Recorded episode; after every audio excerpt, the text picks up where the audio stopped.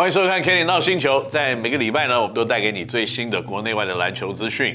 那在我们的 YouTube 跟 Podcast 里面呢，都有最精彩的国内外篮球资讯。大家好，我是高景言。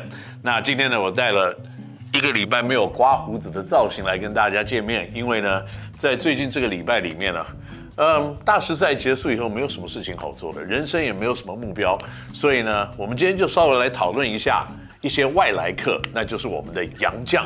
在今年的 P League 会有什么样子的一个影响或成绩，或各位观众朋友们呢，或听众朋友们呢，如果你有任何想知道我们国内篮球上面的资讯或问题的话，也可以借着这个平台一起发言来跟我们讨论。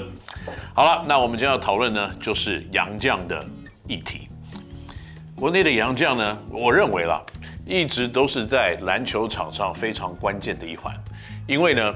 两个洋将同时上场，可能就要占一场比赛里面百分之五十的得分，他可能也要占呃百分之六十左右的篮板，因为通常洋将来的话呢，都是身材高大、弹跳力强、身体碰撞力足够、技巧性高，所以呢，在这样子的一种外援的协助之下，你可能一个球队本来本土的战力不怎么样，但是有了好的洋将。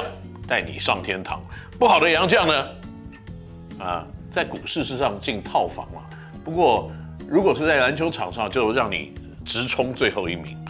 那洋将的重要性，我认为可能要从几个方向来看。第一，就是洋将本身他的战力是如何。杨绛本身的战力够强，他可能就可以把一支球队 可能战力普通的情况之下呢，把你带到一个比较强势一点对抗的能力跟机会。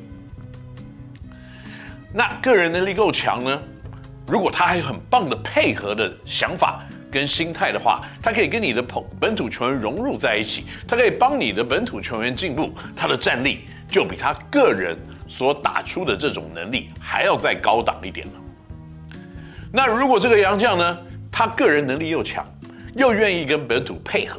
然后呢，他又跟你打了一段时间，他跟你球队有绝佳的默契，那可能配合起来的所谓的 synergy，那更是加了很多的分数。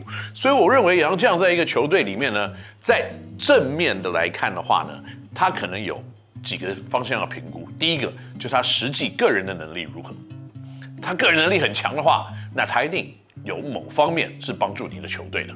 那如果他个人能力很强，然后又能呢跟你的队友配合，哇，那你这个球队可能要加百分之六十以上的战力了。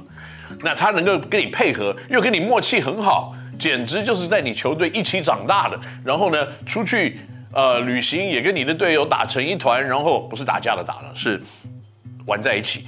那这样子的一个组合，那可能就是天衣无缝、完美无缺。那肯定你的战力六成五以上啊。那如果不好怎么办？在很多的这个球队里面啊，教练就说：“啊，我是不是踩到地雷了？” 所谓的踩到地雷，就是他给你的影片看起来，哇，为什么这个人没有去 NBA 啊？结果后来呢，他来了以后，哇，这个人为什么还在打球啊？就是有很多的球员呢，会把精彩镜头剪下来给你看。那很多的精彩镜头呢，就是他在上一个球季在别的联盟里面呢，每一个进球把它剪下来，然后传给你。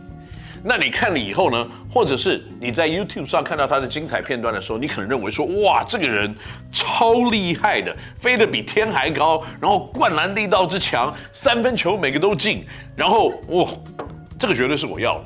来了以后呀，飞得比天还高，飞一次而已，跑了两趟以后就跑不动了，所以。千万不要被球员的精彩镜头、精彩片段给欺骗了。一个球员看起来可以很厉害，然后你看了以后，哇，二零一九年平均三十五分，然后二零二零年消失了，不知道跑去哪里了，然后二零二一年要出来打了，那那一年跑去哪里了？所以种种找洋将的方式，你可能面临的挑战。他可能的圈套等等，都是在他进了台湾以后，够过这隔离，然后呢来跟你练球，上场打的第一场比赛那一刻，你才能真正的确定，我是踩到了地雷的呢，还是踩到了弹簧床，准备一跳跳到天堂去了。这样讲好像有点过分了一点。不过呢，我做一个比例给大家看，有某一个球队去年呢、他有一个洋将，非常的棒。跟着这个洋将呢，再搭配另外一个洋将的时候，哇，他是全联盟排名前三名、前两名球队。那这样子会不会已经我已经把答案讲出来了？哦，那个杨将离开了以后，那就一直输啊，一直掉到后来几乎季后赛边缘外面了。所以，一个好的洋将可不可以让你战绩上升？绝对是可以的。那还有另外一个球队去年呢、啊，上半场这个洋将上半球季一来，跟另外一个洋将搭档，平均啊两个人加起来，洋将得三十九分啊，别人的洋将加起来得五十分了，然后这一队的洋将加起来得三十九分了。那换走了以后，这这个原来三十九分的组合变成四十七八分的时候，哎，他的胜率也上升了。所以，并不是说洋将。在画面上看到的都很厉害，可是实际打下来就很厉害。所以找洋将对一个球队的战力重不重要，关不关键，那个绝对是有一定的影响力的。那所以呢，在这里我必须要跟各位球迷呢再一次的透露一点这方面的门门角角要怎么样去做。第一，不要怕这个花钱。你可能可以找到便宜又好用的洋将，但是你可能也可以找到便宜不好用的洋将，也可能找到贵好用的洋将，贵不好用的洋将。不管怎么样，价钱这件事情有的时候真的是跟能力要画上一点等号的。如果你真的找得到一个很便宜很便宜的洋将，那为什么他那么便宜？你可能要先想一想。如果是他的经纪人没有力，经纪人太差的话，那理所当然。可是各位，请你告诉我，有什么地方帮我找一些比较差的经纪人，所以我可以在洋将上面省钱？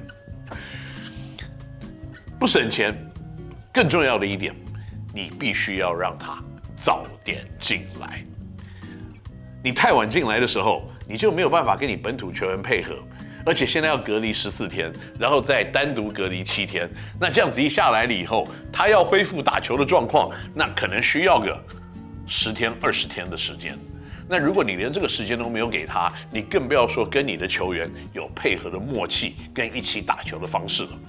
所以你开季啊，可能前三个礼拜你都是在被陪公子练剑啊，你都是准备拿一个 L 回家，抱着抱着 L，然后哭着回家，然后我在想。为什么我输了？我的杨将很厉害啊，可是你的杨将没有打出他的水准啊。特别在紧要关头的时候，体力不好的时候，那那更是决胜差别的一个地方了。OK，讲了这么多的杨将，今天要讲我家的杨将，真的吗？其实我不太想讲，因为我家洋将很差了，没有什么战力，然后呢，跟别人打一定都会输的，所以今天节目就到这里了。哦哦，不行啊。制作人不行是不是？啊、不行，好啊，我家的洋将没有很差了。我家的洋将是，呃，第一个人，我先从最高最大，然后最先找到的人来跟大家分享，就是 Sing Bula。Sing Bula 呢，这个过去。在国内的球迷对他是非常的了解跟清楚，因为他打了还蛮多的球队。那基本上在每一个球队呢，都是有碾压式的数据跟对方来竞争。那 Sing Bula 呢，他有两百二十六公分的身高，然后呢有一百三十公斤左右的体重。那这个一百三十公斤的体重是是这样子的，是浮动性的。他今天呢认为说我多吃了一点，我就一百五十，那跑慢一点。他今天觉得啊，我有三天啊有节食，就是不要吃太多油炸的东西的时候，他可能就一百三，然后可以跑快一点。不过那是看他的今天的情绪如何嘛？啊，不是啦。那更重要的一点呢，就是大家啊喜欢就会讲说，哦，Sim 在过去碾压所有人啊，平均二十分、十五、十六篮板，然后二点三个火锅，这种成绩是没有人可以挡的啊，怎么样怎么样？但是。不喜欢的人，你还是要酸他。我今天找来了 LeBron James，你会说他太老；我找来 Steph Curry，你说他眼睛是绿的，对不对？所以，酸民没关系，我们都接受，因为他的确有他打球上面的弱点，每个人都有弱点，就像我们制作人一样，他的弱点就是太帅。哦，我是要加薪了，没有，嗯，对，他有他的身高体重，相对他当然会比较慢一点。